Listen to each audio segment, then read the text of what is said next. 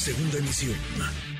Manuel López San Martín, en MBS Noticias. Le agradezco mucho estos minutos al doctor Javier Tello, asesor en políticas de salud de México. Gracias, doctor. Muchas gracias, Javier. ¿Cómo estás? Hola Manuel, ¿qué tal? Buenas tardes. Muy buenas tardes, gracias por platicar con nosotros. ¿De qué estamos hablando cuando hablamos, eh, Javier, déjame empezar por ahí, de una emergencia de salud pública a escala internacional? Ya, la decisión que tomó el doctor Pedros, que a, mí en lo particular me parece muy atinada, fue la de emitir esta declaratoria de emergencia, que básicamente lo que está haciendo es decirle a los gobiernos, a las autoridades de salud de cada uno de los países, estén alerta, estén alerta y tomen medidas. ¿Qué significa tomar medidas? Bueno, antes que nada, tener en mente que existe un problema y tener un plan de reacción. Y a ese plan de reacción, Manuel, hay que ponerle dinero. Es decir, lo que no podemos nosotros eh, hacer es esperar a que crezca un problema de salud que potencialmente pudiera convertirse en una pandemia y que y esperar y que nos llegue a la mera hora. Es exactamente como estar preparados para un terremoto, decir, oye, va a haber un terremoto, no sabemos cuándo, pero lo va a haber. Aquí sí más bien sabemos cuándo, sabemos que posiblemente el, el problema crezca, esperemos que no. Es como prevenirte para un huracán, ¿sí? Y no, y no tener guardadas las cosas ni tener un presupuesto ya sabemos en México de qué se trata. No, esta alerta, lo que está diciendo entonces la, Organización Mundial de la Salud es, señores, por favor, tengan planes de contingencia, tengan planes epidemiológicos y asignenles un presupuesto, porque esto eh, hay que estar hay que estar alerta. Eso es básicamente lo que el director de la OMS nos quiso decir.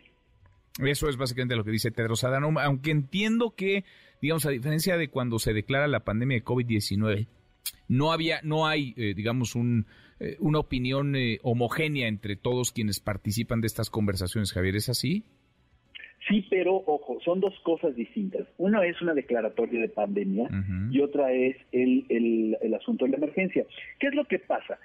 sobre todo, mira, lo, la, mm, el, el disenso que, que había o que hay o que había en ese momento es Básicamente porque no, esta es una enfermedad que hasta el momento tiene baja letalidad, insisto, hasta el momento.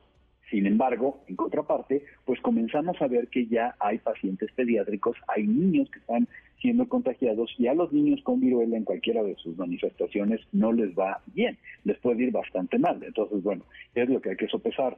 Otra, que dice, bueno, es que en este momento el mundo tiene bastantes problemas eh, eh, económicos productos de una pandemia que seguimos teniendo en activo. Y ahora vamos a meterles además otra cosa. Entonces, eh, es una cuestión no de em, que, estemos negociando la gravedad de la enfermedad, sino la manera de responder.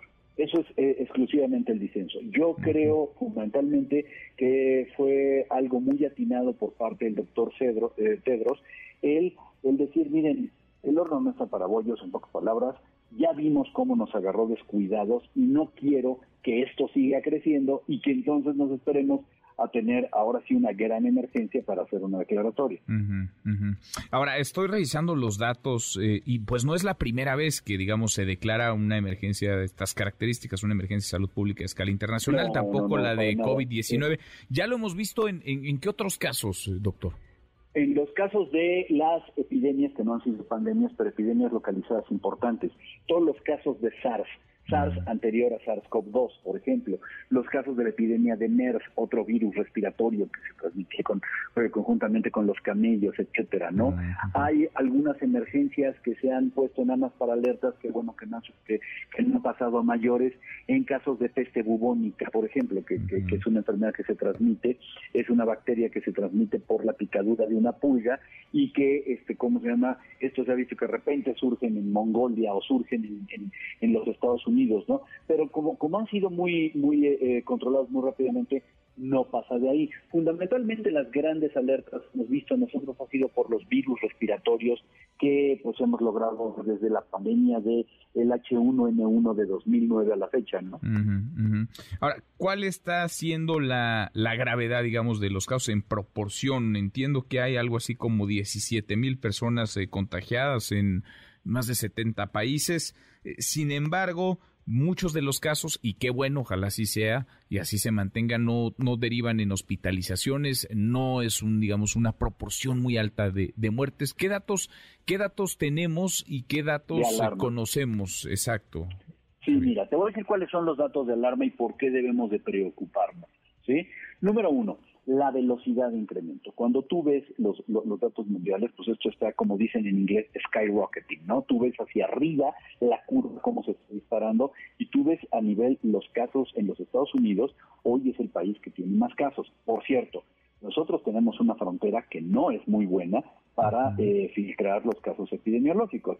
Tú recordarás, eh, en, en, diciembre de 2019, antes de la pandemia, tuvimos problemas porque el sarampión, cuando todavía México vacunaba muy bien contra sarampión, empezamos a tener algunos casos importados eh, que, que, venían de los Estados Unidos. Es decir, cuando eres vecino de un país que tiene ese, esa, ese esa cantidad de casos tiene que estar alerta. Ahora, ¿dónde está la gravedad? La gravedad está en dos tipos de personas. Número uno, todos los pacientes débiles, pacientes inmunocomprometidos, que en este momento hay muchos, ¿sí? Pero sobre todo también una población que ha sido normalmente más afectada, que es la población de, personas homosexuales, particularmente de hombres que tienen contactos con hombres, entre ellos también eh, eh, gente que tiene inmunocompromiso. Hay que ver esto con mucho cuidado. Esta no es una enfermedad de comunidad LGBT, ni mucho menos, pero es en donde la incidencia es mayor y ahí puede haber gente que tiene inmunocompromiso y que pueden eh, resultar enfermos de gravedad. Por eso es muy importante, paréntesis, los acuerdos que se tomaron entre ayer y hoy, por cierto, eh, con, con, eh, con Conocida, para que México comience a movilizarse en la adquisición de la vacuna de viruela modificada para por lo menos tener a esta población eh, protegida. Pero eso era, eso era un paréntesis, ¿no? Dos, empezamos a ver ya a niños con contagios y a los niños les va muy mal. Entonces lo que no queremos nosotros es que de repente pues tengamos una eh, infección que lamentablemente se considere o se banalice como que no es mortal o como que no pasa de, de, de, de ser algo leve cuando tenemos personas adultas que pudieran ser afectadas gravemente por esto o niños que pudieran ser afectados gravemente por esto. Eso es por lo que debemos tener esta alerta. Bueno, vale la pena tomar entonces cuidados, precauciones sin miedo y sin pánico, pero hacerle caso a los expertos, a la ciencia, al conocimiento. Doctor, la, la vacuna de la viruela, ¿esa funciona, no funciona? Porque en México en teoría pues, estaba erradicada como en muchas partes del mundo. Eh, ¿La viruela es efectiva contra esta viruela del mono? Es una excelente pregunta. Los que estamos vacunados contra la viruela nos vacunaron hace 50 años. Entonces, no podemos saberlo. O sea, eso es algo que realmente nadie sabe. ¿eh? La inmunidad que tienen todos los cincuentones en este momento que fueron vacunados contra la viruela, no sabemos si protege. Entonces, la vacuna que ya se está solicitando y, y que se está pidiendo en algunos países de Europa, mucho en Estados Unidos y por lo que leo México se va a poner también las pilas en esto, es una vacuna modificada de este, de este tipo de virus que puede y tiene, creo, creo, lo que según sé, hasta 85% de eficacia para prevenir, para prevenir la enfermedad de monkeypox. Interesantísimo. Pues vamos a seguir de cerca. Ojalá que eh, todo pueda contenerse, que haya responsabilidad en los tomadores de decisión, en los gobiernos y conciencia en nosotros los ciudadanos. Eh, gracias como siempre, Javier. Qué gusto escucharte. Manuel, un abrazo, que estés muy bien. Otra vuelta, muy buenas tardes. Noticias.